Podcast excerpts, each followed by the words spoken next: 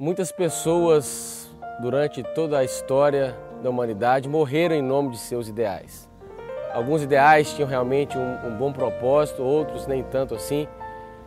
Mas é interessante nós pensarmos que vários homens e várias mulheres entregaram o próprio corpo, por que não dizer, entregaram a sua própria vida, porque acreditavam naquilo que defendiam.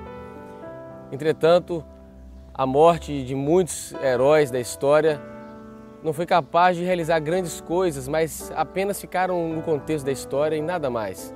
Nada que nos garantia algo no porvir, nada que nos garantia algo no futuro ou na eternidade, mas apenas aqui nesse plano terrestre. Mas eu quero falar hoje sobre um homem, esse homem é Jesus, que a morte dele não fez uma, uma diferença apenas aqui na terra, mas a morte de Jesus nos, nos abriu um novo portal, nos abriu um novo como diz a palavra, um novo e vivo caminho para a eternidade. E Jesus é a nossa esperança. Olha, eu não sei o que você tem atravessado na sua vida, mas eu quero nessa hora que você possa acreditar em Jesus.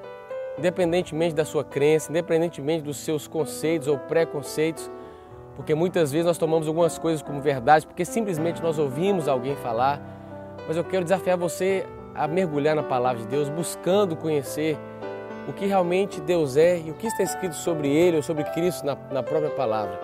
E hoje nós temos aqui um texto que fala sobre justamente isso, né? a morte que nos trouxe vida, que está aqui em 1 Coríntios capítulo 15, o verso 21 e o verso 22 diz assim, porque assim como a morte veio por um homem, também por um homem veio a ressurreição dos mortos. Pois assim como em Adão todos morrem, do mesmo modo em Cristo todos serão vivificados. Aleluia, louvado seja o nome do Senhor. A nossa história estava arriscada. Não havia esperança mais para nós, porque através de Adão nós herdamos a culpa, nós herdamos o pecado. A Bíblia diz que o pecado de Adão e Eva foi imputado a nós, ou seja, essa palavra imputar significa lançar na conta, lançar na conta de alguém. Então, quando Adão e Eva pecaram, ou Adão pecou, a culpa que, que, que vinha sobre Adão, o pecado que era para Adão, não foi apenas para ele, mas ele foi lançado sobre nós porque Adão representava toda a humanidade. Então, assim, o homem viveu sem esperança. E Deus, então, de Gênesis e Apocalipse, que são os livros sagrados, ele vem tentando mostrar que ele tem um plano redentor para o homem que está caído, um plano redentor para o homem que está destruído pela a força e pelo poder do pecado. E aqui, então, a palavra de Deus vem dizendo para nós que por um homem veio o pecado, por um homem veio a morte, mas por um homem só veio o ato de justiça, por um homem só veio a ressurreição dentre os mortos. Talvez você se sinta nessa, nessa manhã como um morto. Mas eu quero dizer para você que essa mesma palavra que nós lemos aqui traz esperança para você. Jesus ele pode te levantar, você que se sente caído. Jesus ele pode arrancar esse vício que você tem vivenciado, independentemente qual seja o vício. Talvez você já tenha ido a psicólogos ou a psiquiatras. Não estou desmerecendo aqui esses profissionais, eles são muito úteis. Eu quero que você continue neles sim, mas Quer dizer para você que existe algo na sua vida que apenas Jesus pode fazer. E nessa hora eu quero que você se lance aqui nessa proposta, porque diz assim, porque assim como em Adão todos morrem, do mesmo modo em Cristo todos terão vida.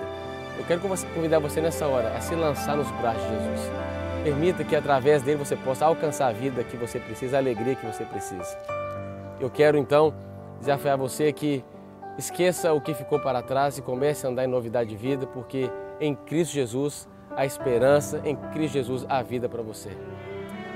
E que Deus possa te abençoar, que Ele possa te fortalecer a cada dia na sua vida, te fazendo sempre mais do que vencedor por aquele que nos amou e esse alguém é Cristo Jesus. Pense nisso e seja feliz. Quero me encontrar com tua luz e jamais me separar